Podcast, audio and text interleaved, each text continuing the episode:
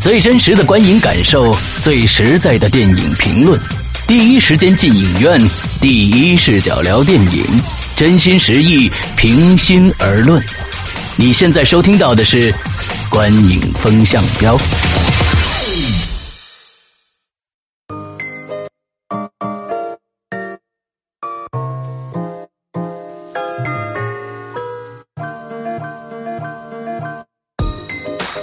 位听众，大家好，欢迎收听《观影风向标》，我是石阳，我是波米，我是玄木。那我们今天来进行这个片荒的救急救急节目第二第二期啊，我们来聊一下，呃，去年啊，去年的一个非常话题性非常强，但是在国内呢还好，在台湾的话题性非常强的一部电影叫《军中乐园》啊。嗯，没有上映过，在在大陆。呃，肯定不会上映嘛，对吧？嗯啊，之后波米来介绍一下影片的相关资讯。OK 啊，《军中乐园》其实是二零一四年的一部电影。嗯，它在台湾是二零一四年的九月五号上映。这个电影的导演，其实，在台湾和中国的影迷界也很有名，豆导，豆导，外号叫豆导，钮承泽。那么他的编剧呢是呃曾丽婷啊，如果有人知道的话，他一直是钮承泽的合作编剧啊，两个人还有过情侣关系啊。然后呢，这个主演呢是曾经也是凭借钮承泽电影拿到金马影后的阮经天，然后还有。哎，对，然后还有台湾部分啊，台湾部分有阮经天啊、王伯杰、陈意涵啊，主要是台湾部分这三位，然后还有大陆部分呢，就是万茜和陈建斌啊，这算是这五个最主要的主角。然后啊，当然把苗可丽牺牲了也不太应该啊。然后对，里面还有苗可丽。然后呃，这个电影呢。呃，是一百三十三分钟，然后它是一个啊，当然是一个二 D 片，呃，需要去做一个基本介绍。如果还没有看过的话，那就是《军中乐园》，其实指的是台湾。国军的这个慰安系统，慰安系统，也就是说，他们的真正的名字叫做特约茶室啊，特约茶室。其实你就可以理解为是军中妓院，就基本上是比较直白的一个一个意义。估计现在已经有很多人不听去搜片源了，嗯，那是最好的，因为我觉得是这推荐目的就达到了啊。但是我觉得，如果非得奔着那个看呢，可能稍微会会失望一些。应该也看不到什么，不是不是应该看不到，是本来就没什么。然后呢，对他有呃呃，对出品方忘了说，呃，因为我要有有两点特别提示，一点呢是这个电影在拍摄期间发生了一个非常著名的事件，就是所谓的军舰事件，钮承泽的军舰事件，对。对他实际上呢，是这个电影原本的摄影师呢是南京南京的摄影师曹郁，他当然也有人说这个他是姚晨的前夫，这个身份更有名一些啊。对，嗯，曹郁他带着这个大陆籍的摄影师呢，本来是要登上一艘军舰的，台湾的军舰，但是呢，这个是需要得到台湾军方的批准之后才能登上去，他们在提交申请。之后，在台湾那边没有批下来，军方没有批下来的时候，就是擅自已经带曹玉上军舰，最后被发现，然后引起了轩然大波。嗯啊，然后呢，这个事件最后导致的一是曹玉这个摄影师就被换掉了，二肯定这个片子也没有任何的军舰的戏份。然后钮承泽自己也被判了五年徒刑。嗯，对，只是缓刑两年，然后还罚了款。当然呢，它造成的更大的影响、更直接的影响，一是这个片子当时所有的台湾的投资方就全都撤资了。对于这样一个其实野心勃勃的一个史诗作品，它定位的是史诗作品的话，这个实际上打击非常大。所以这个电影后来变成了一个几乎独资的电影，就是华谊兄弟，它是来自于大大陆的华谊兄弟，它的出品人是王中军。那么这实际上是一个比较大的一个事件。那么这也奠定了这个电影到现在的一个巨型亏损的这样的一个一个状态。然后另外一个特别提示，我在柏林那期其实提到过，就是呃钮承泽的恩师啊，也是以前他也主演过那个人的很多片子。嗯呃，侯孝贤作为了这个片子的剪辑师，对。那么呢，这个也是一个呃应该补充的信息。然后，当然，呃，你像之前呃柏林那期说过的一样，这个电影呢，实际上是有他父亲的情节所在，因为我们知道钮承泽嘛，你听这个姓氏，他是就是满洲过去的嘛，他他是大陆过去，他是北京生人，他是钮钴禄氏嘛，嗯，所以说呢，他的父亲呢，以前据说是跟那冯玉祥是拜把兄弟啊，这个也是最后逃到台湾的一批人，所以呢，这里面。有一些的男性形象其实是有他父亲的影子，在这个电影算是一个有他私人情节很大的一个电影。那么，这个基本上是如果应该，我觉得应该是跟大家分享一下的这个事情。然后，他基本的句式框框架，看过这个片子的人应该知道，他最后写出了一个一个一个一行字幕，就是他根据了一个非常短的短文啊，呃，叫《军中乐园秘史》。根据这个短文进行的一个改编，它的大部分的大纲来源于这样的一个短文，都不能算小说，算是一个短文。对，所以呢，大概这就是这个片子的一些基本状况。嗯嗯嗯。OK，好，那我们今天我觉得这个片子也没什么剧透不剧透了。我觉得，呃，看的不是也不是太多的这种悬念或者怎么样的东西。呃，但是我其实还是蛮建议大家，如果没看的话，最好还是看完再来听。那要不然就是先说一下整体感觉，我们也别分着说，就直接说一下整体感觉，就是短评，然后马上就进入。OK，好，那玄牧先说说吧。嗯，《军中乐园》这个影片，你要问我最直观的感受，呃，可以这么说吧，它给我打开了一扇我曾经不了解的。嗯，一扇门，因为那个领域虽然啊，我们对于战争题材背后的这一块儿，呃，隐隐约约在之前的不管是教育啊，或者是认知里边是有的，但是没有这么特别形象化的展现在面前。嗯，这个对我来讲是一个很新的领域，去看到这些。嗯，那。呃，整体上我是比较推荐大家去看这个影片的。嗯如果是说这里边有一些欠缺，或者我个人并不是，我觉得有点欠缺的地方，就是觉得说它的线稍微有一点多，有一点乱。嗯嗯，这是我如果说简单去评论的话是这样子的，一会儿我们再具体展开。OK，嗯，然后我说说我的，就是说可能今天在。这个电影 对这个电影的评论里边啊，可能我我会稍显偏颇啊，因为呃，毕竟讲了一个呃台湾的那个时代的一个事情。那我觉得呢，从这个电影里边，呃，我没有看到太多让我感动、真是能沁入骨髓的那种东西。因为这整个片子就是在讲，其实最后还是在讲。战争和人性的事儿，那么对于这个电影来说，我看到的更多的是牛导、窦导啊，窦导，他在于架控这样题材的电影里边的一种失控，他还是在，我觉得还是更多的是呃，他以前拍的各种各样的。青春剧的那种感觉，所以有很多的地方我觉得略显生硬，所以我我今天的分数不会太高。那么。对于这种题材电影，我觉得大家去看一看是没有问题的，因为确实是这个呃，刚才波米说是什么茶室来着？他这个特约茶室，哎，特约茶特约茶室的这种文化，也算是一种文化现象。我操，就是就是那个时代的一个文化现象，它在九零年才结束，这个事实到最后是非常让我震撼的。所以呢，呃，我们待会儿再呃具体的聊我们各自的一种呃一种看法吧。嗯，波米。对，反正呢，如果说要定个调子呢，既然施阳也说了，就是说我可能今天的调子是可能以，呃，正面评价为主啊，我我不否认呢。我对这个电影可能是有一些，甚至是我明明知道它可能是一个没有那么好的片子，但是它确实有打动我的地方。嗯，然后我也必须得承认，就是确实可能能打动我的片子，在我看的片子里是非常少的。然后这个恰巧就是其中的一部，所以我也不知道，嗯，就最后会就是说成什么样子。但是我个人觉得，我个人觉得，其实我很觉得很不错的一点。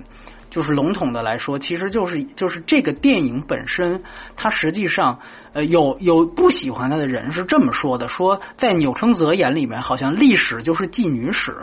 呃，我觉得这不是一句贬义，我觉得他说的就是妓女史怎么了？就是说，除非你事先把妓女矮化，然后你这样说，因为我是觉得这恰巧是一个艺术创作的一个很聪明的东西，值得起码很多大陆导演应该去学的地方，就是它打开的切口是非常小的。嗯，我通过这样一个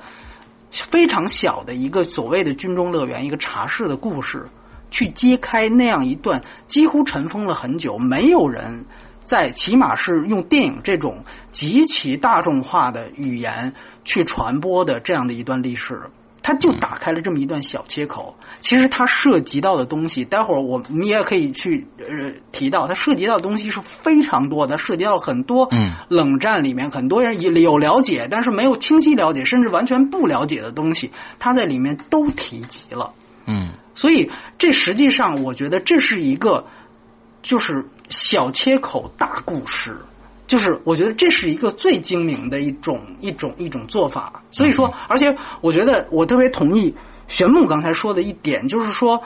呃，他提到了这个几乎像给他打开了一扇门一样。我觉得这个也是我想说的一点，就是说，哪怕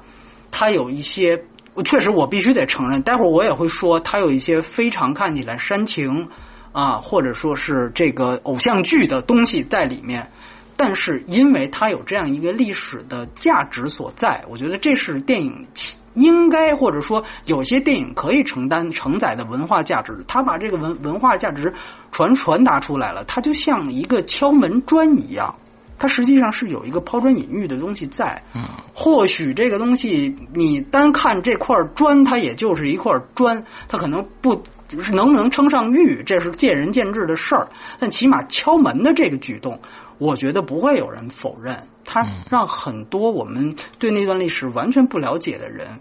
有了这样一次机会。哪怕他自己说的不够严谨或不够全面，但很多人如果一旦对这段历史了解，他看完这个电影，他会像我一样，就会去。去茫茫的书海当中去寻找这一段历史到底发生了什么？哦，原来还有这样一档子事儿。嗯，所以我觉得这个敲门砖的力力量，实际上是真的比他，比如说单纯去拍一个爱啊，那个 love，就赵薇演的那种，嗯，比他单纯去拍一个青春片要重要的多得多。而且，就像呃之前我介绍的事件一样，其实大家都知道，在台湾的这样的一个现在的政坛环境之下，呃。讲这样的一个主题，其实是费力不讨好的。柏林那期我也提到了嘛，对吧？就是说，首先这个片子由于它讲的是国民党想反攻大陆的这段背景，所以大陆上不了。但是呢，它这里面的一些乡愁的东西，实际上是判统一的。嗯，这个在台湾我们都知道，蓝绿阵营里面，其实说句实话，在那样的一个，尤其现在是民进党抬头的这样的一个时刻，这是非常啊无力。不讨好的一件事情，而且当时军舰事情、军舰事件发生之后，这个当时在台湾的互联网上，那真的是对钮承泽是铺天盖地的骂声。当时就是给他扣的一个帽子叫“匪谍”啊，这个“匪”就是共匪的意思，“匪谍”啊，就就就是扣给他扣这样的帽子。包括我去年在去金马奖的时候，我在出租车，我坐出租车，然后。就是当时是聊起什么？是聊起台北夜市，我没聊这个片子。然后那个当时那个出租车的司机就听说我是大陆来的，然后他就跟我说：“你这个应该去什么夜市，什么这个那个了。”然后他就提到有的夜市是原来有黑帮什么的。我说：“哎，我说我我知道，我正好看过。我说因为钮承泽拍过一个《蒙嘎》，然后他提到钮承泽一个名字，就像提到瘟神一样，立刻就发飙了，说他妈钮钮承泽那个王八蛋，什么开始就开始啊，就属于你在台湾。其实说句实话，这非常不。”就是你基本上，比如说你上出租车，你马上你几乎就能判断出他的阵营来。就比如说他会这样问我：“你是中国来的吧？”啊，然后我说我是大陆来的，对。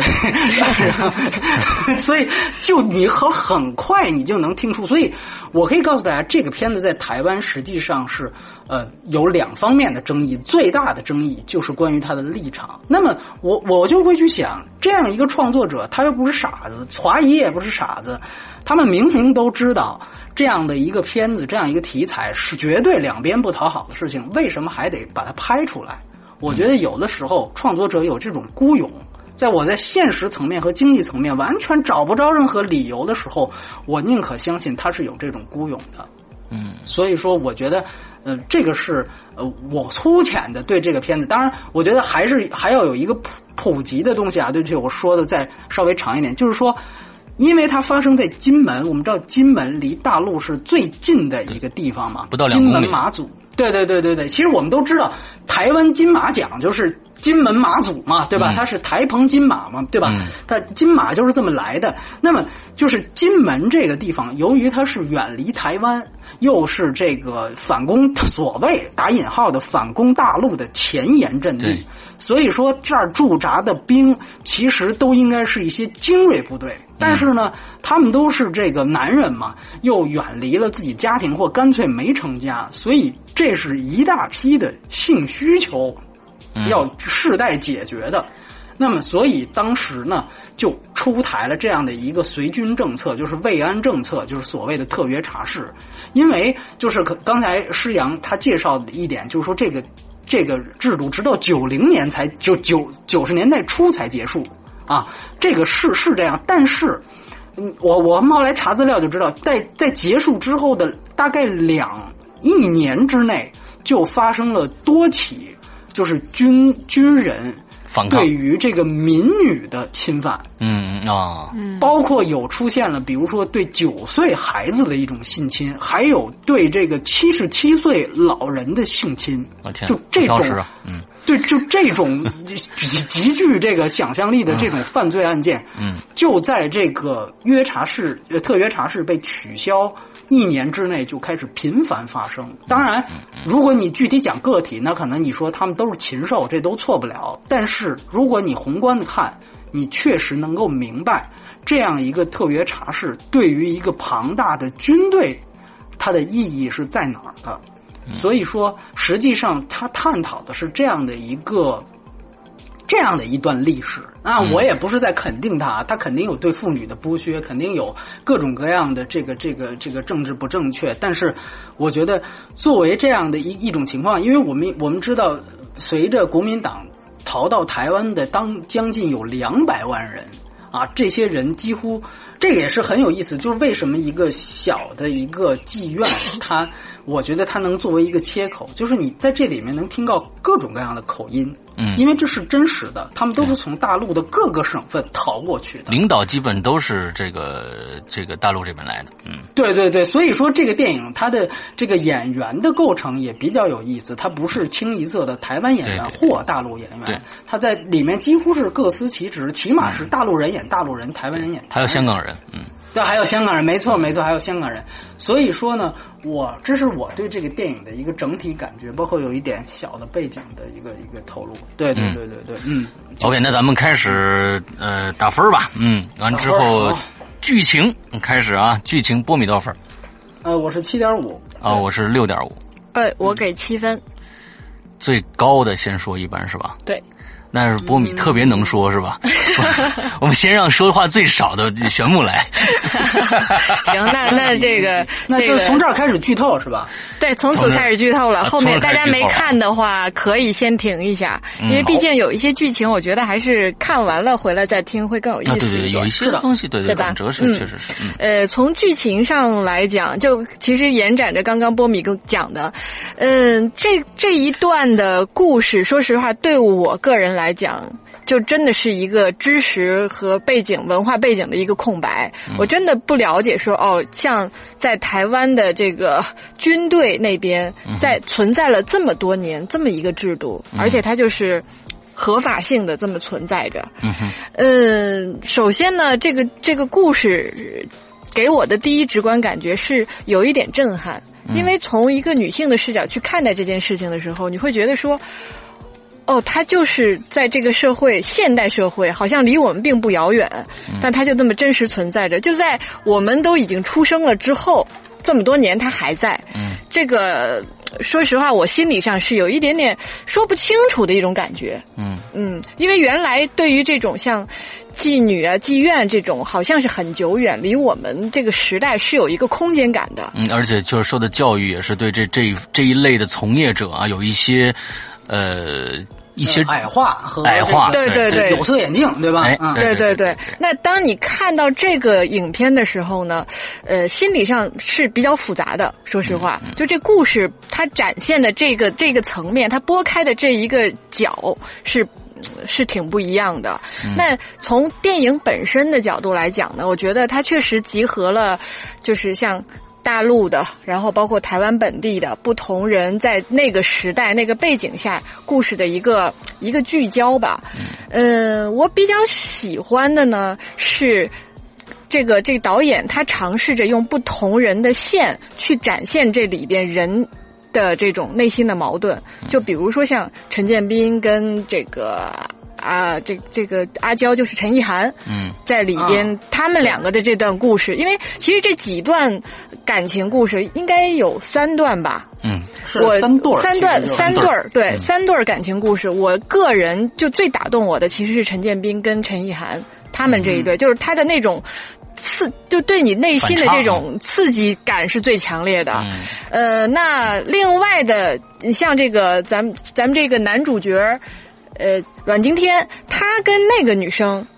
我就说不上来那种感觉，我就觉得有一点点牵强。嗯，而另外一对儿就是他们游游过去，游到对岸，游没游过去的这个也，我们一会儿再探讨这个这这个结局到底是怎样子的啊。但另外那一对儿呢，它可能只是一种可能性。那他用三对不同人的这个故事呢，去串起那个那几几十年的这个人，他们在这个过程中的这种内心的纠葛。呃，这这个呢，我觉得他是希望去展现，但是呢，呃，我觉得欠缺的地方其实也在这儿。也许因为我们离那个太远，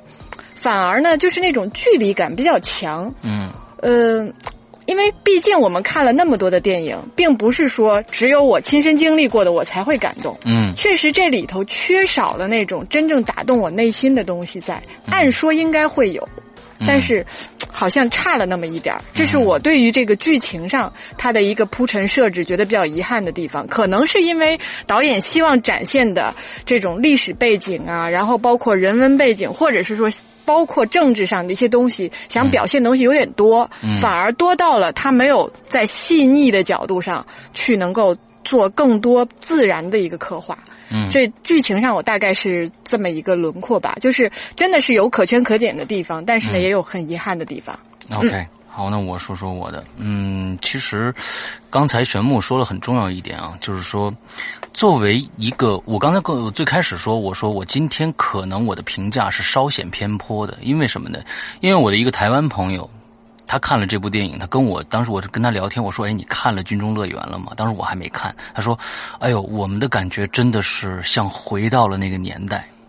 那就是说，陈建斌演的那个角色，他说他怎么能把握的那么准确？因为他身边当时他呃他呃呃这个我这个朋友呢是差不多是跟我父辈的那个那个年纪了，所以他们呢呃呃经历过那个时期，所以他说所以他是外省人，对吧？对，他是外省人，嗯他是外省人。之后呢，他说他怎么会抓的那么准确？说这个人物的刻画就是他那个时候身边的这些大陆的这种兵、这种军官的样子。说他的一颦一笑那个劲儿，都能显示出来。就说他对这个人物是有了解的，是去做过研究的。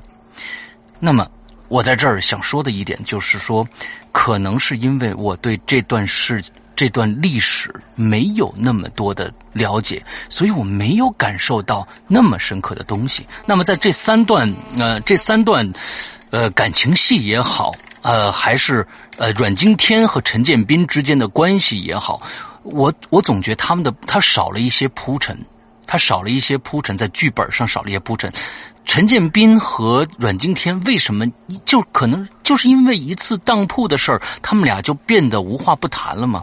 或者什么？因为这里边确实有各种各样的支线，他想表达的这些东西，还有政治背景。我估计这个片子对政治感，比如说波米，它是有非常大的诱惑力的。但是对于我来说，我对政治是一个。就是一个一一个诱饵啊！我我对政治一窍不通，但是我所以我看这部片子，我就想从很多的情感因素上去找这种依托，但是我觉得他们之间这三对的感情和这两个男人之间的感情，我觉得都略显得直了一些，就是没有中间的过渡。所以，我对这个电影我会跟另外一部呃台湾电影去做对比，《赛德克巴莱》那个电影的时代更久远了，但是从那部电影里边，我能深刻感感觉到那里边对人人。对我的那种心灵深处更深的一种触碰，我能真的知道，能感受到这这个民族和当时的日据时代的这日日本兵们发生的这些事情，我能感觉到他想表达的更深层的含义。但是在这部片子里面，我觉得就是我刚刚触碰到他，他就走了，所以。呃，可能跟我个人有关系啊，所以呃，我的分数是最低的六点五分。OK，呃，大概的是这样的一个叙述。不米，嗯，就是我觉得他那个刚才其实玄木替我们捋了一下这个剧情，如果大家也是很早以前看的话，因为这个片子确实出源也也有一段时间了，其实大家可以跟着回想一下，他其实刚才说的很对，他其实是有三对三三对情侣嘛，他基本是以这三三对情侣的故事去展开这个这个电影。但是其实呢，这三对当中呢，这那对逃到呃，就是就是就逃走的那一对呢，其实是一个完全的配角，对吧？嗯，他主要其实还是就是陈建斌跟陈意涵这一对儿，还有呢就是阮经天和万茜这一对儿。嗯，那么主要是这这两对儿。那么其实呢，如果你以这两对儿的这个叙事来看，你其实你可以发现，第一就是。呃，陈呃，这个陈建斌刚刚出来就是一个老兵的样子，非常的这个这个已经是就几乎是一个冷魔鬼嘛，魔鬼教官的一个一个一个面貌。然后呢，这个阮经天完全是一个新兵蛋子，就是一个菜鸟，对吧？那么其实整个的电影基本上就是双线并行嘛，就是他最后实际上是这样说的，就是说一个是新兵的成长，还有一个就是老兵的死亡。嗯。就是它这两条线是并行的，到最后 到最后的结局其实就都是这样。一个是 OK，他成熟了，他大概经历了一次所谓的青春嘛，对吧？一次他成了老一次恋爱，对。然后还有一个就是死亡，对吧？那么实际上这也是一喜一欢。但是呢，从这两条线来讲，确确实实我很赞同刚才两位的说法，就是陈陈建斌呃陈建斌那一条线，实际上我觉得是远胜阮经天这条线的。这个是毫毫无疑问的一件事情，因为我觉得我也能够很清晰的明白他的意思，就是这个电影的投资是非常大的，然后呢，它在台湾好像是八千万台币的票房，就是它是它实际上是必须要以商业片面貌去放映的，所以说它必须有台湾的偶像，它必须得有像偶像剧一样的点，那么作为这两条线。那么我们看到，如果说更多承载文化意义、更多承载斗导致自己真情实感意义的，那显然是陈建斌那条线。嗯。但是如果说更多承载商业目的，啊，我要卖钱，我要卖脸，我要让这个电影回本儿，那么它显然是阮经天那那一条线。对。所以这里边我们也可以看到，就是其实这三对儿当中的两对儿。都是有非常大的政治指摘和背景的，就他们两个人的，就是包括那对王伯杰的那那一对儿逃到逃走的那一对儿，也都是因为政治而生，因为政治而逃的这么一一一一个一一个故事，一个爱情故事。呃，陈建斌那对儿也是一样，但唯独你会发现，就是万茜跟阮经天这段戏其实更偶像剧化。对对，真爱啊，他玩的是真爱，你知道吗？他的目的其实其实其实也很简单，就是说他担心的一点，当然我同意玄木的看法，就是他其实没必要有这样的担心，但是他担心的一点就是说，可能陈建斌那一套普通观众不理解，年轻观众不理解，那王伯杰那条线远远没有展开，怎么办？那么我只能把一个相对来说很普世的爱情，就像一个姐姐和弟弟，但是又萌生了一种爱情的这样的一个可能发生在任何地方的这样一个爱情，包括姐姐还会弹吉他呀，还会怎样怎样的，就是这样的一个挺俗套的爱情，去放在了这样的一个电影当中，它承载的东西其实就是很明显的商业目的。但是呢，这个平衡确确实实是出了问题，而且我个人觉得他实际上是没必要去做这样一笔的。但是没有办法，我觉得可能是从资本压力。那么这个是阮经天这一部分，我之所以给他打的相对分数比较高，那当然就是说，我觉得陈建斌的这这一条线的。这个精彩程度，或者说他所给大家展出来这个世界，我个人觉得是无论从手法上，还是从他所表现的内容上，都是让我觉得很不错的一点。嗯，这几个细节吧，就是你可以先说一个，就是你记得，也有人觉得那段细节，那那条线也有很多煽情的地方，但是比如说，呃，第一次陈建斌和阮经天说起了陈建斌的往事。嗯，讲起了他这个这个妈妈怎么被抓了壮丁，对吧？对对，他的母亲。然后在这之后呢，他冲着这个大陆，其实就冲着海嘛，其实就冲着大陆，他喊了一句这个用这个方言喊了一句“干你娘”，对吧？嗯。然后呢，其实这是我在看第二遍的时候注意到的，就是。当他喊完这句的时候，因为我们知道当时呃，大陆跟台湾正在进行这个，就是那个期间一直在进行炮战，金门炮战嘛。然后是单打双不打，这个大家百度一下就知道，就是几乎每两天就有一天会有炮击。所以在这样的一个情况下，他喊了一句“干你娘”，其实融合的是一种乡愁。但是大家如果注意听，你就会发现他配了一个对岸的一个回响，就是“梆”的一声炮，就是说。这种细节，我觉得是在这个电影当中，我抓到了几个，我觉得其实是挺能打动我的。就是说，他在这边其实在表达的是一种浓浓的这样的一种乡愁，但现实是什么？当他喊出这句的时候，对方的一个回应是一是是一声炮响，就是他会他会立刻把这个情怀给拉到现实，告诉你，其实现在台海还是这个样子。所以，包括你像，哪怕像呃那个，我也很喜欢一段，就是你你就是这个妮妮，就是这个万茜这个角色和阮经天，他那个时候是万万茜这个角色第一次啊聊起自己为什么到这个这个军中乐园来，就聊起了她逃逃呃私奔，然后又被丈夫毒打的这样的一个缘起的时候，他们所处在的是一个整个那个背景是一个炮击的背景，嗯。就是那个炮击，就像烟花一样，就是在夜空当中飞。就是呃，那个第一次，因为我是在柏林看的，在大银幕上，那个效果真的是很好。然后包括后面配着那个环绕声，就是梆梆梆在响。然后他在前面在诉说自己的一段很私人的东西。我其实很喜欢这种东西，就是说我不是去直面的去表达炮战啊，我们去介绍两两军俩两个将军坐在那儿怎么指挥怎么部署，我们不需要。他是通过一种一个陈建斌在讲完自己的私人感情，然后啪一声炮，然后这个妮妮在讲讲自己一个私人感情，然后背后就像烟花一样的在这样的，但实际上你明白那段历史，你明白它实际上是很残酷的炮战，就这种细节其实是挺是挺打动我的地方，包括他的一些回忆的一些小，他都是从一个很小的切口，他有一些很小的符号，比如说饺子。比如说布鞋，我我就这两个关于陈建斌的这个符号，我觉得他落实的很好。我明明知道这是一个很带有设计感的东西，但是我他他能打动我，就是在于这。而且你到后来你就会明白，就是就是你看陈意涵那个角色，有呃，我我特别有意思，有有有人批评说陈意涵在这里面演了一个绿茶婊。呃，这个也是一个，就是你你要明白那个婊，它的意思就是妓女，所以其实这个不是你不是在批评他，他本来这就是他的职业，对吧？角色，就是，但是你你会明白，就是为什么陈建斌在不断的做饺子给他对他好的人吃，实际上就是他的这个母亲当时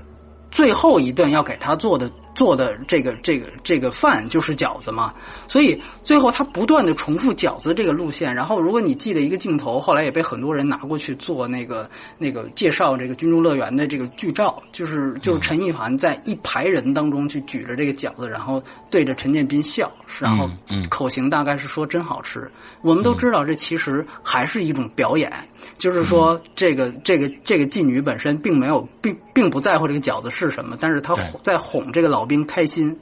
但是对应的来讲，你从老兵的那块儿你去想，这个饺子对于他是意味着什么，你就会发现这完全是两个频道的东西，通过这样一个小的符号去落在了一起。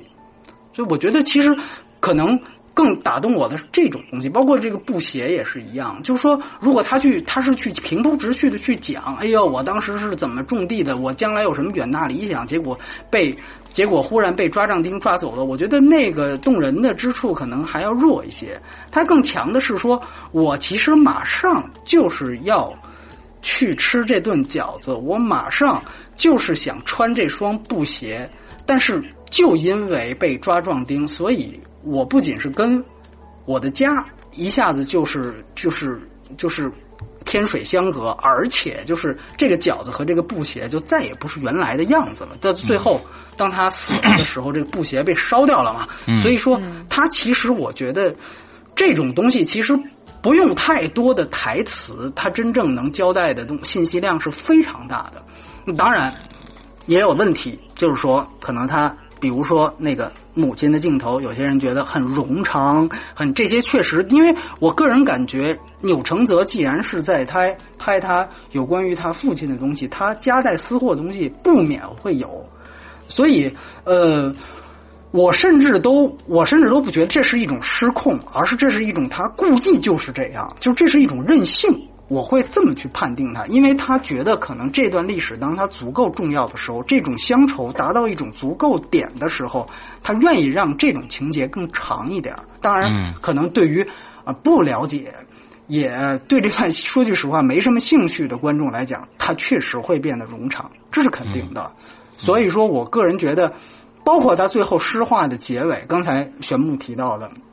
也是剧情的一部分嘛，它其实就是一种。想象当中嘛，就是这个电影其实是到最后实际上是一个挺悲情的一个事儿，尤其是陈建斌那一部分。而且我们如果从常识都知道，即便是这个王伯杰那个他想游到大陆，这是不可能的。啊！而且，即便游到了这个，你什么都没有，就是你要说开个军舰过去，或者开个飞机过去，大家都会要你。但是你什么都没有过去，人家怎么会以为你就是来投降的？人家为什么不会把你当间谍的？那个时候，我知道，我们知道大陆的政治环境是什么样子。所以说，在天安门上去照一张相这个事儿，它是几乎就是一种想象力。当然，基本它证实我们的这个想法的是在于后来陈建斌和陈意涵的那个，他们俩也出来了。对他们两个也出来。其实，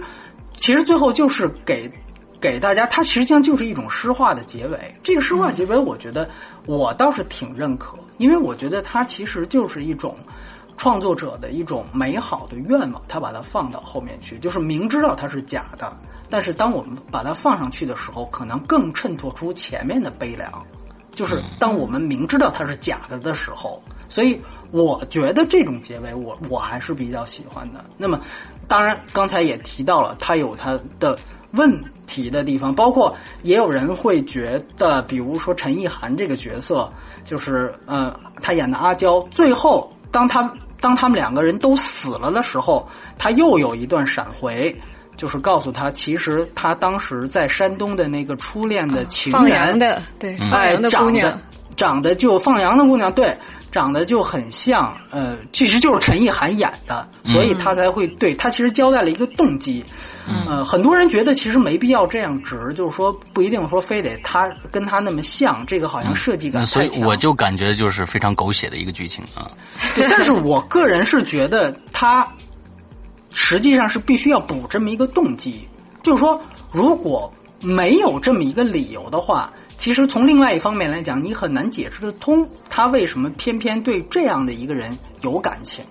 嗯，就是他是需要一个，就是因为我们都知道这个电影它本身其实它承载的政治的东西是很多的，待会儿我们也会提及。就是说，所以我觉得他必须得找这样的一个明确的，甚至是有些任性的这样的一个动机，然后去试图去说服这个陈建斌为什么会对这样的一个妓女痴情。那那么多的人，那那么多的这个他碰碰上的人都可以选，所以我觉得这是一个从动机上来讲的一个一个事情，所以我还算能够想得通。对，嗯，所以嗯，这剧情部分吧，就差不多是是是这个样子。对，嗯嗯 OK，嗯，好，我们再来聊一下表表演啊，表演波米多少分？我也是七点五啊，我也是还是六点五。我还是七分。来来来，小木。嗯，表演上其实我们刚刚其实已经就这核心的几个人物嘛，嗯，呃，我觉得不管是对于认可这个影片的，就像刚刚石阳提到那个台湾的朋友，嗯，对于陈建斌，还是包括我们可能对这影片的历史背景并不熟悉的观众来讲，我觉得陈建斌的表演真的算是可圈可点的，就是他。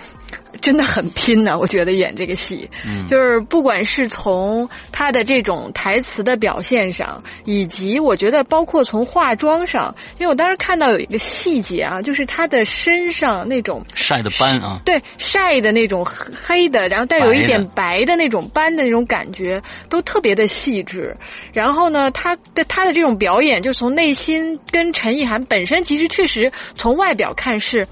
特别不相干的两个人，对，特别不搭，对，特别不搭的两个人。但是呢，就这两个人，包括我觉得陈意涵的表演也是不错的，就他俩都是很入戏，在这个角色情境的这这这个设定上，他们都是做的很很不错的。嗯。然后，如果说到另外那一对儿的，就是阮经天跟这个呃万茜，阮经天呢，我就感觉有一点，就是他是那种。怎么讲？你要说从他角色定位上，确实是一个懵懵懂懂的新兵，是那种懵懂的感觉，这种嗯那种呈现。但是呢，可能是因为剧情的设置的关系，以及他跟万茜之间的那种那种又算是暧昧，但是呢又要保持清纯的那种。有点，就我觉得，我个人觉得，还是因为剧情的这种铺陈不是特别的到位，使得他们的表演让我有时候会出戏。嗯，就尤其是比如说像万茜教他那个弹琴那一段嗯，说不上来的感觉，因为他确实因为他那个情节太现代了，放在那个状态里头。也不知道是他们演的出戏，还是这段情节设置出戏，就会让我时不时的跳出来。嗯嗯，然后他们两个的表演相对更加的脸谱化一些，嗯，就是比较难入戏。而而这个陈建斌跟这个陈意涵这两个人，我确实从表演的角度，我的核心给的分数是给他们俩的。OK，嗯，OK，好，我说说我的，就是。呃，假如说没有我的这个台湾朋友对陈建斌的肯定的话，我对陈建斌的表演我也不喜欢。为什么？就是因为陈建斌演戏一向这么硬，连他做广告都是这么硬。呃，所以我觉得我在他身上我没有看到太多的新意。之后，我真的觉得陈意涵演的非常好。这里边我唯一看到的。亮点只有陈意涵一个人，为什么说其他人的我都不肯定呢？就是因为刚才玄牧说了非常非常重要的一点，就是说他们演的没有时代感，可能是因为我不了解。所以我说我今天的可可能评价稍显偏颇，就是说这里边我看到大家的表演没有时代感。那我们再想一想，刚才说的塞德克巴莱也好，还是我们所说的过去张艺谋拍的《活着》也好，大家一看那些人的状态，就是那个时候的状态，是跟现在有剥离的。而现在我们看到的，刚才就是说出戏的那一段，两个人弹吉他也好，还是他们的台词，我们看到的还是哎。现代的蒙嘎那种那种台词的方式，难道那个时代的台湾的兵和蒙嘎那个时代和现代，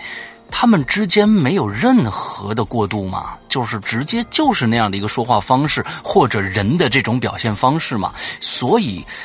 呃，说实在的，我对这个表演也不是很满意。除了呃陈意涵的表演，我在这里面看到了他对这个人物，这个人物他所处的，当然就说很多人说绿茶婊什么的，他本来就是，他就是这么一个可所所有人都说的，他就是这么一个贱人，他要表现的就是这样的一个人，他就是想逃出去。我也不想跟你这些跟跟我发生过关系的这些兵掺和，我就是想攒够钱，我逃出去。我觉得我特别喜欢他拿就是手势那一段的戏，嗯，那段确实挺好的，对对，确实挺好的。所以我对他们的表演，也就是这样的一个看法了。嗯，波米，嗯，我补充一个信息啊，就是就是军军中乐园在去年的金马奖上是包揽了男最佳男配角和最佳女配角。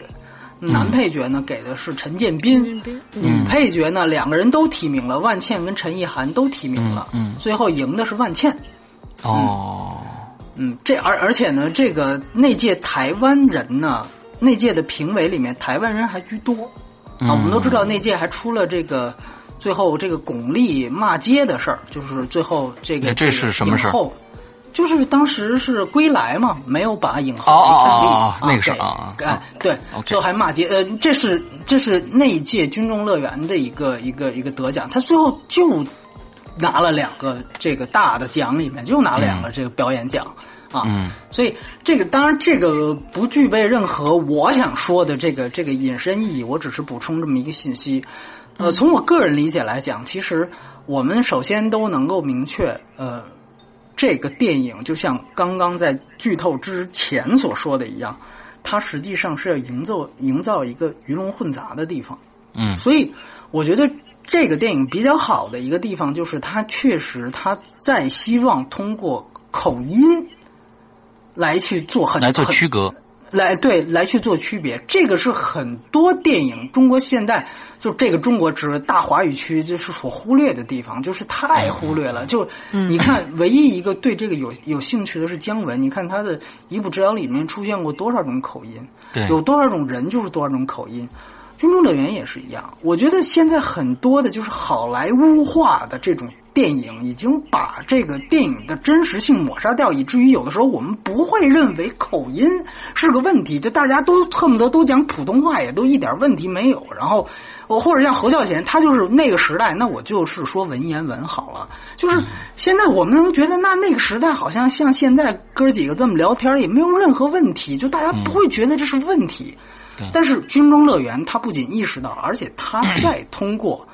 口音在做戏。这里面，我我因为我不是山东人啊，我不太了解。我我我问问两位有没有这方面？就是陈建斌他演的是山东军官嘛？我不知道，他山东话应该是靠近南边的，也就是他有点像河南话，对，偏偏河南口音，偏河南口音。但是确实，河南跟山东在某一个界限上分不是特别清楚。对对对。啊，就是说他在没有明确具体山东哪儿的这么一个情况下，是可以接受的，口音还可以，是吧？是可以接受的，对对。其实其实就包括我举一个例子，就是你像之前有一个很好评的电影叫做《万箭穿心》，也是前两年的一个国产片。嗯，那个电影很多人都喜欢，包括他女主角是严炳燕，她演一个武汉人，就很多人都觉得很棒。但我跟两个武汉影迷聊，他们都接受不了。为什么？这么说，严炳燕这口音太差了。就这个口音根本就不对，两个武汉人都是同样的答案，就说这个这片子我们接受不了，说这这个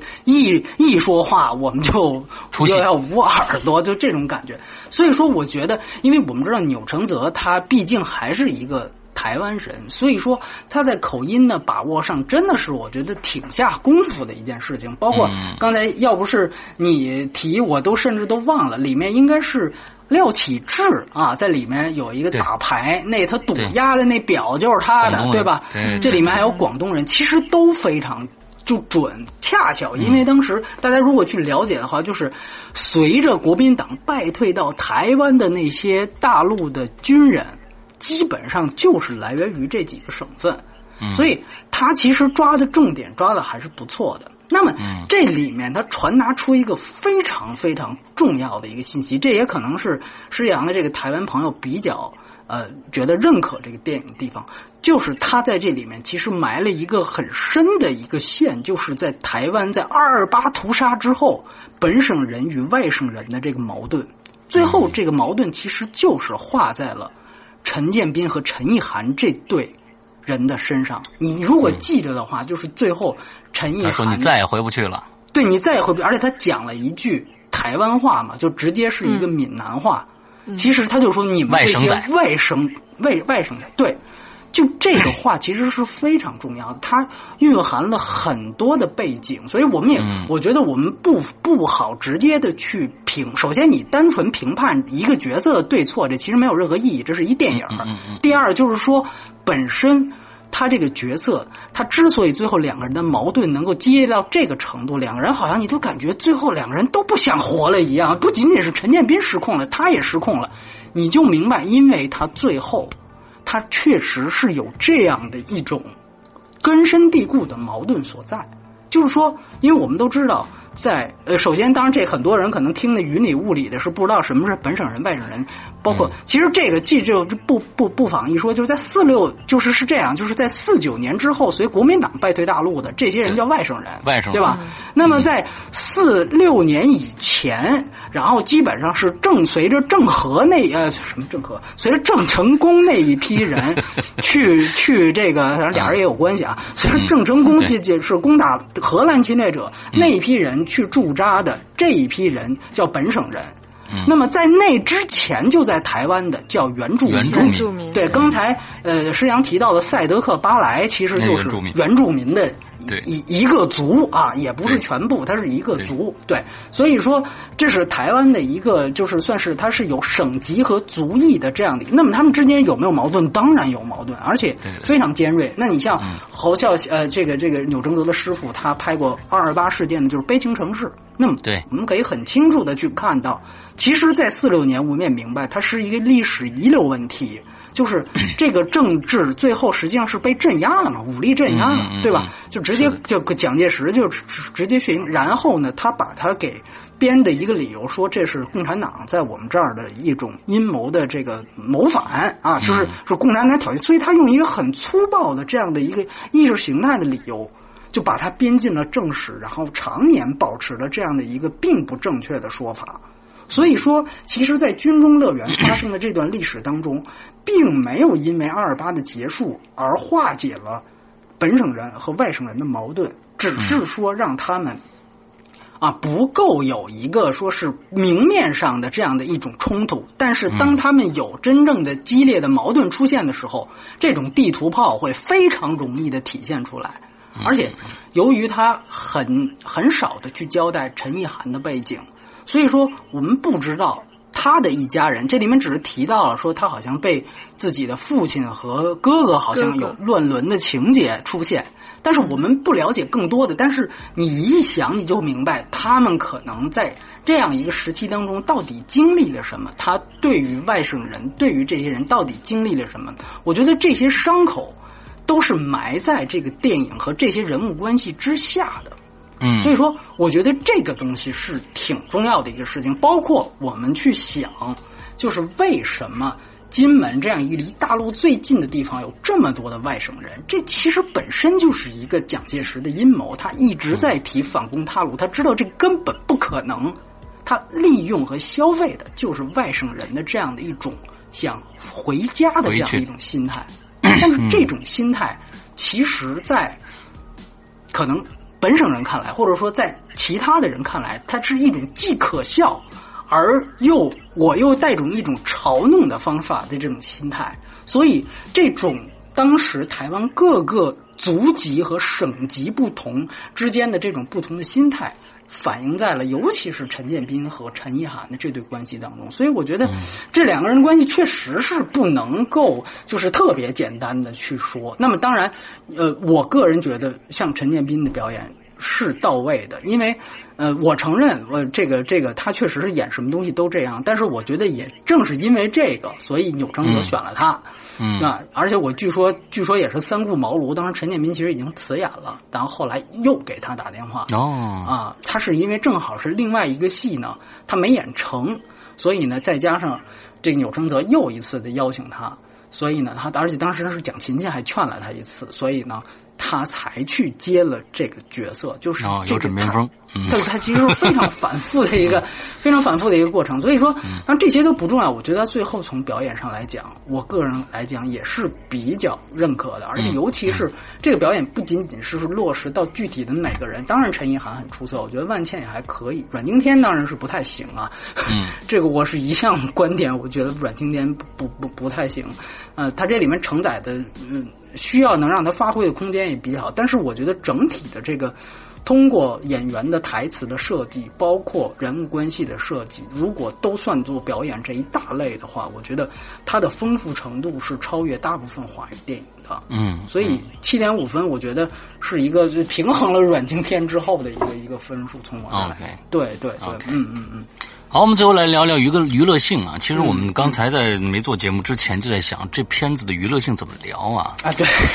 对，其实这这这个要说娱乐的话，没什么可就是娱乐这方面的这这这个东西啊，就是床戏呗，就是对，还是打了个分儿。呃，波米来，我是七点五，对，呃，我是七分，我还是七分。呃，这个玄牧先来。嗯，这个我觉得这个其实片子本身的这个意义啊，尤其我们刚刚有聊了这么多，从这种角度来讲，我觉得就是他撕开的那个口子，或者是说他去。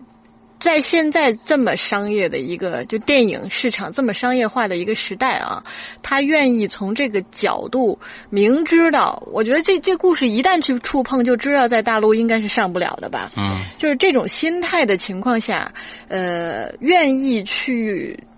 花心思和精力，包括这个这个这个钱。花钱去做这件事情，嗯，我觉得还是蛮值得敬佩的，嗯，所所以从这种角度，因为这个影片它是《军中乐园》，它是华谊的 H 计划里边的啊，对，一个一个作品嘛，所以从这种角度来讲，从电影市场对于导演还有作品类型的挖掘上，我我个人还是蛮喜欢的。我觉得它能够让我们看到很不一样的东西，嗯嗯，嗯，就从这一点上，我觉得它绝对是高出平均水平的一嗯。一个亮点了，嗯，那然后再从他故事展现的这种背景，然后想讲述的那个时代，以及给到我们观赏过程中的这些就是视觉娱乐愉愉悦感来说的话，我觉得它是真的是一个整体偏上的，就整体中等偏上的作品，嗯，然后呢，因为里边呢又有那么多的人物冲突，就这个就就反而是他就是你说他好或者说他不好的一个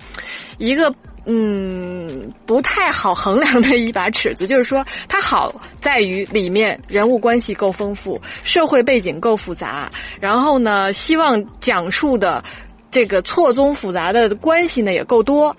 那这是它好的一点。但也因为这个没有把很多该说清楚的细节的这个人物关系啊脉络理顺，这就是一个就是要。正面或者反面去评述的一个一个一个内容，但总体上，我觉得这个影片本身的社会意义，呃，和它带给我们对于当时那个年代的思考，以及哪怕我看完这个之后，对这一段历史的那个兴趣和愿意去尝试了解那段历史，嗯，这一点，我觉得就足以证明这个电影本身对我们这个时代的价值了。所以我还是大部分还是比较肯定它的，所以给它一个七分。OK，嗯，啊，我来说说我的，就是，呃，这个电影啊，我们呃从它的衍生意义上来说吧，就是说它的题材，这个不光是我们呃大陆这边，台湾那边也是首屈一指，第一次撕开这么一个口来讲这样的一个事情，这是这是一一定的。第二个，我们在在拍这部电影的时候，又发生了这么多事件。第三个，这个电影涉及到的这个。中间的一些讲述的啊，我们这个茶楼啊，我们这个乐园这些事情呢，也是非常吸引大家去看的。所以在之前我没看之前，我对这个电影呢也抱有了非常大的一个期待。呃呃，说实在的，这个。这个电影给到我最后的感觉没有那么的强烈，是因为就像刚才玄牧说的，就是说，可能我们刚刚触及到，刚才刚才波米说到了一些细节啊，这些细节呢，呃，我没有去想那么深，我没有去想那么深，可能呃。我更希望，假如说这个电影只讲一条线的话，而且可能像侯孝贤那种拍法，可能没太多台词的话，可能表现出来的可能会更有张力。就是因为他在表现这个片子里面，过多的是用一些，嗯，也有这种像刚才波米说的，他没有去过多的台词，就一句话让读让让听观众去去反思，可能他的那些时代背景。但是他有过多的这种，呃，商业的这种像阮经天和这个万茜的这种呃情节的呃植入，所以我感觉它就呃总像是一个四不像的一个电影，所以我我在这里边就非常非常多的剥离出来我对这个这个电影的关注，就是说我没法去全情的去进到这个电影里面去，所以嗯七分。对于娱乐性来说，我刚才讲的都是娱乐性。它的题材，它的唯一唯一性，还有他的那些引发了这些对这个电影的关注那些事件，确实够七分这个水准。从娱乐性的角度来说，但是从整个片子来说，我还是那个观点，呃，还是不够打动我。嗯，OK，不明。对，就是说他，比如说我个人不太满意的是他这些字幕出的前前后后出的这些字幕实在是太任性，就是任性到我也不能接受。就比如说这个呃，比如说讲特约茶室因时代而生，因时代而止，这个东西你已经拍出来了，你你或者你直接说它于多少多少年。被废止就 OK 了啊！你不要再加一句评论，因时代而生，因时就这个东西是是，我我就你拿观众太当傻子的一件事。就这个电影，它确实有这种两极东西，包括他比如说打一个任性的，打一个谢谢侯孝贤，这些东西都是他太 私人化的东西，然后保持个五秒，就是就是这种东西，确确实实，我觉得他电影当中好的地方，就这个是我一贯的审美，就是像刚才所说的，就这种我骂一句，然后对方回回。一个炮声，就这种东西我是很喜欢的。像这种因时代而生，因时代而止，我个人也觉得非常出戏。我是觉得它 不仅是说它是有历史的稀缺性，它可能本身也确确实实也有这种呃一些细节的表现是非台词化的，是这种是这种形式，而且这些细节包括呃呃，你记得那个炮战？就是两边互相喊话，然后台湾是用这蛮有意思的。对对，他把这两种声音等于是交叉剪辑在一起嘛，对吧？就是说，一方面是那种非常大陆的铿锵有力，铿锵是靡靡之音啊，两对对对对对，这个我觉得是这个我觉得挺有意思的这段。这个就还是我觉得就是你你提到这个时代感，我觉得这这个就体现的非常明显，而且包括刚才提到的这个口音。就这些东西，我觉得是让我觉得这个有时代感的东西。嗯嗯，就是说，包括他，你看他捡起来的那个东西，真的是，嗯，是去去搜老照片，他真的就是那个样子。就是那边去在炮打过来的同时，他还有一些这种洗脑式的宣传单过来，他他他完全就是就是把那个东西加进去，再结合了这种交叉剪辑。我觉得，嗯，而且那一幕你明白，他那一幕并不是说一个凭空的一个历史展现。你别忘了，那是王伯杰在那儿捡这个东西，他实际上是有一个暗示，就是说他在这个时候已经拿起了那个大陆发过来的炮喷喷过来的传单，已经有了想要不然我们就逃到大陆去的念头。他实际上是没有说的，就反倒王伯杰逃亡的这一段，我觉得虽然他是一个。比较配角的地方，但实际上他所选择的处理方法是比较简练的。嗯，在我看来，如果嗯阮经天这个也能够稍微简练一点，那是最好的一件事情。就是他其实你看他那段逃亡，这前后没什么交代，包括你记得他也在去买那个票的时候，跟阮经天就看了一眼。阮经天还挺高兴，哎呦你又来了，但是他什么话都没说，他不会说有的像更如果更有嗯焦距，一定是把他叫到旁边，哎哥们儿我要撤了，你千万要替我保守秘密，这个那个说一堆然后再走，他从来没有这种一个眼神，这两个人看出来他们之前是很好的朋友，嗯，但是对不起，就因为我有更好，我有更想准备的东西和更愿意跟我私奔的人，所以对不起，我只能。就到这儿，我看了你一眼，咱们两个这关系就这样了。所以这个东西，我觉得他那条线处理的确实不错。对对对，尽嗯。呃，尽在不言中，这种东西我觉得是是很不错的一点。对，所以我我觉得，而且它真的是，比如说像炮战那个细节，它能够跟这个主线剧情也能够发生关系。我不是直接去交代这个背景，同时我对人物的走向和剧情的推进也是有用的。这些东西，我觉得这种匠心也应该被肯定。当然了，呃。更多的东西，我觉得还是呃，之前其实也是两位都提到的事情，就是它的敲门砖的意义。我觉得这个是平心而论嘛。我其实个人刚才在节目底下，实际上一听我打七点五啊，这个问我你你有什么打动你的地方？你又不是老兵，其实是这样。因为我我我在了解，就是我在对历史感感兴趣的时候，基本上对于国共这段历史，我是自己有两个心结，一个就是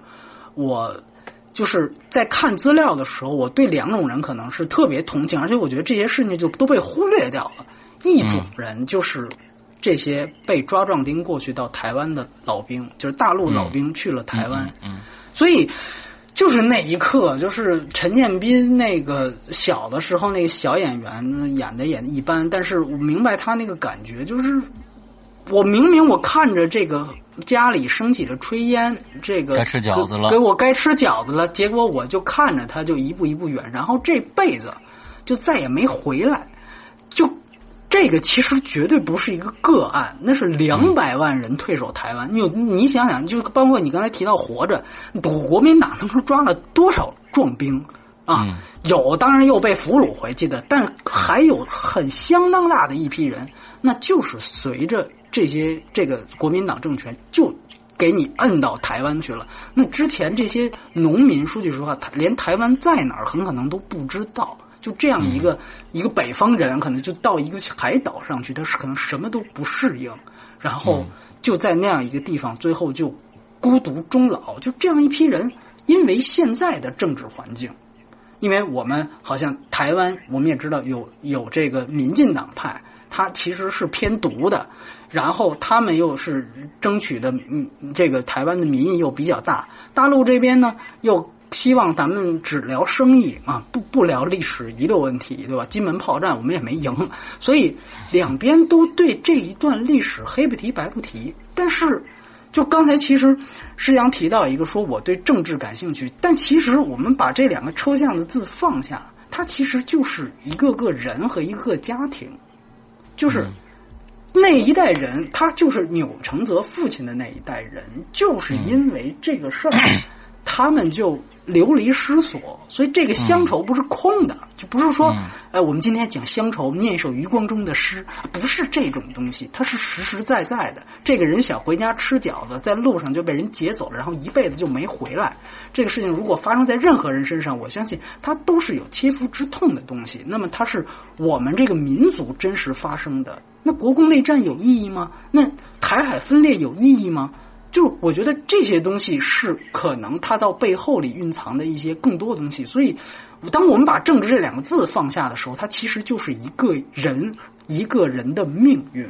包括当然，我另另外一个心结是那个可能更拍不了。嗯，集结号提提到过一点，就是抗美援朝，抗美援朝也是有一批老兵，当时是被那个也是有被美美军和韩军李李承晚军队俘虏的人。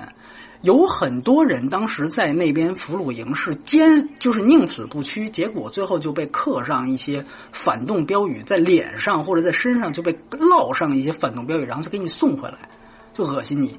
那批人也是一样，最后在大陆的各种政治运动当中，那下场非常惨。一个是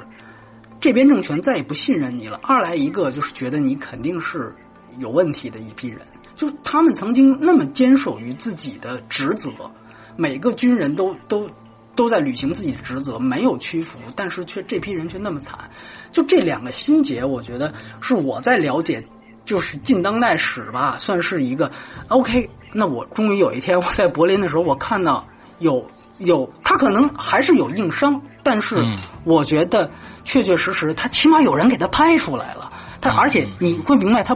他是真的在用心去讲。也许他讲的不够好，但他也挺努力，他的情怀也很饱满，甚至都溢出来了，是吧？都溢出来了。但是我明白他这种情怀，所以这个我觉得是很多可能对这方面如果有兴趣的人，这我觉得应该会像我一样，可能有这样想法。对，这个是我觉得一点。当然，他有一些争议，我也可以不妨跟大家提一下，就是。在台湾啊，刚才提到，除了一个蓝绿的这么的一个一个争议之外，另外一个，因为我们知道台湾它的女权的这个 NGO 的这个这个发展的这个状况是比大陆要好很多啊。这个台湾的这个这方面，他们呢有一些声音，这还是焦松平老师告诉我的，就是他说这个在台湾另引起另外一个争议是说，这个电影呢它有剥削女性之嫌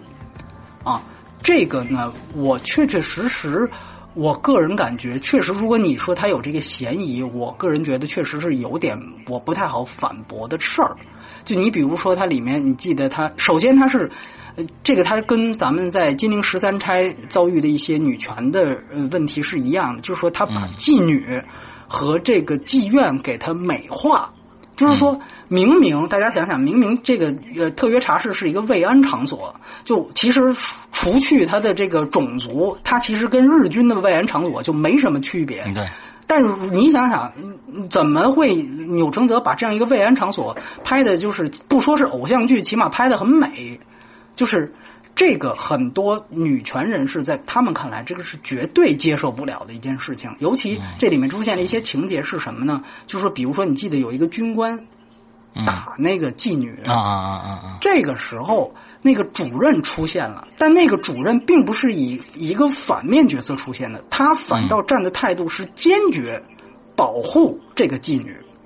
对吧？你记得就是说，不行，这事儿你你必须得跟我跟上头说明了。如果你不说明，你今天别想走。就是你看这个这个这个主任是非常刚正不阿的，当时我都愣了一下啊！我说哇塞，这是什什么情况？这是就是你通过这样损坏损坏我们的道具啊！你这是。啊，对对，所以你通过这样的一个角色，你能够明白他的这样的一个态度，就是他实际上不说他在肯肯定，他起码没有否定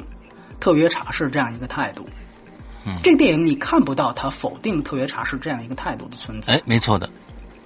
所以很多的可能从女性的角度来说，是是对这一点是保持。当然，在这一点上，我觉得是这样，就是说。呃，因为我们去讲这一段历史，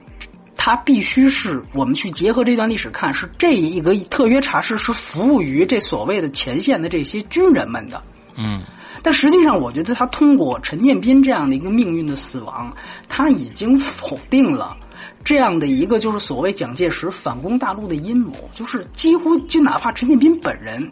他包括想给对方寄信的这样的一种动机，他都明白这是不可能的，那都是一种天真的想法。而当时国民党政权就是在消费这样的一种想法。就换句话说，军中乐园存不存在？钮承泽没有给出一个坚决的否定答案，而是他跳过军中乐园，是直接了否定了这个十万大军到底存不存在。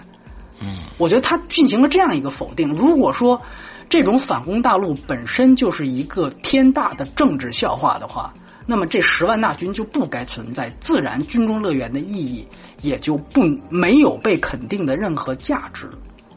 当然，这点可能，嗯，女权人士认为你表达的这也太绕了，你应该直接的去说这样的一个事情。嗯，我也我也不去反驳。当然，我认我我。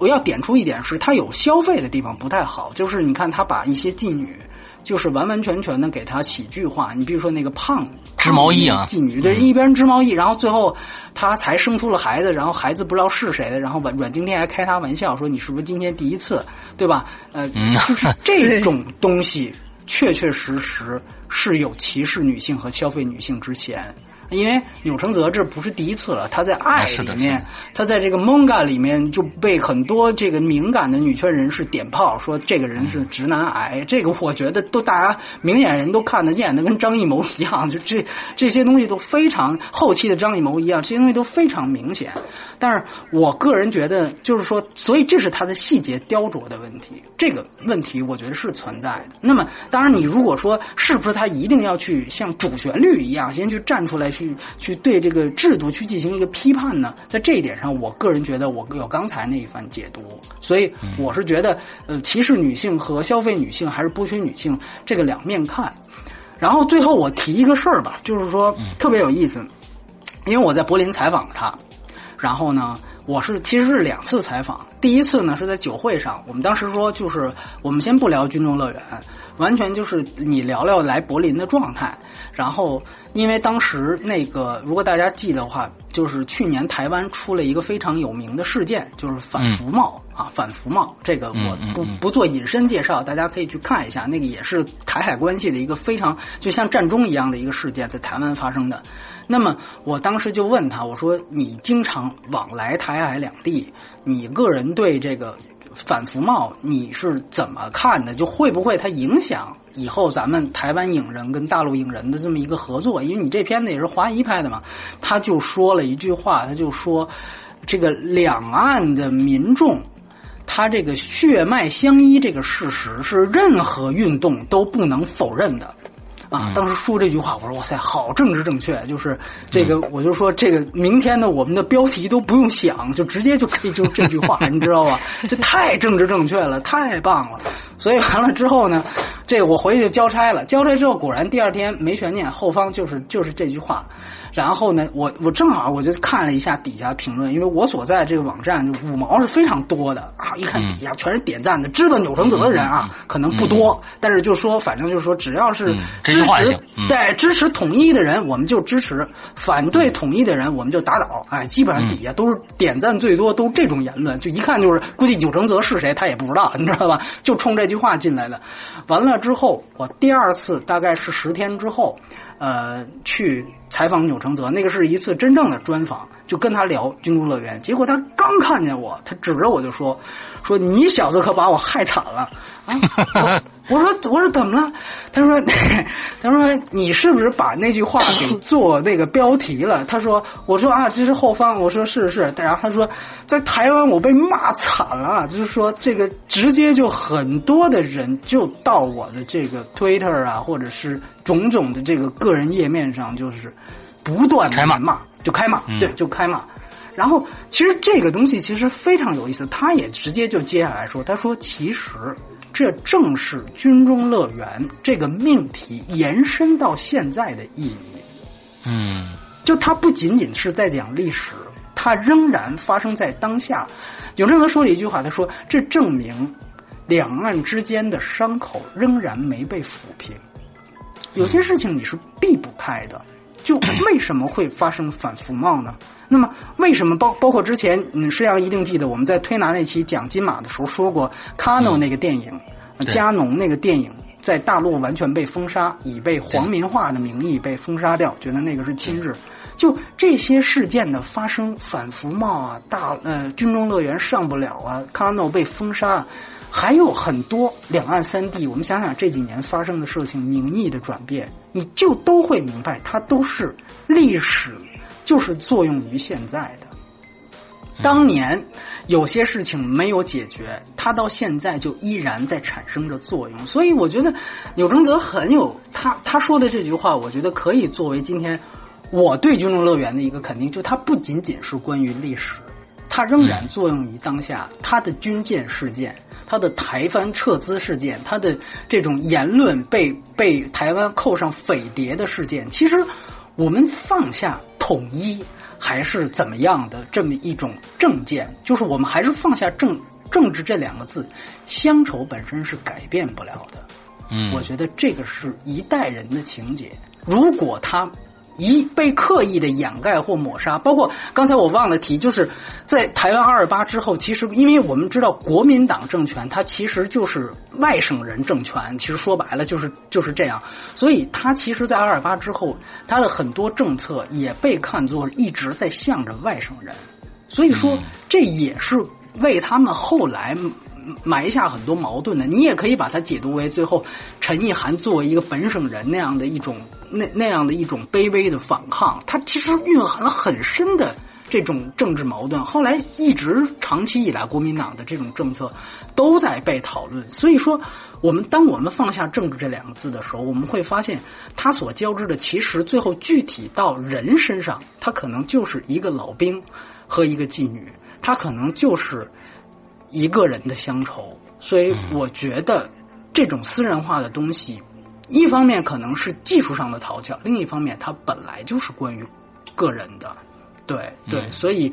伤口需要抚平吧，就所以这是今天 就说果然说的很长啊，果然说 OK OK，对对对对对，嗯 OK，那我们今天聊了很多啊，这我们这这期节目也是超长，快快一个半小时了啊，那确实聊的东西还是值得去讨论的啊，毕竟我觉得可以肯定的是波米说的这个敲门砖的意义啊。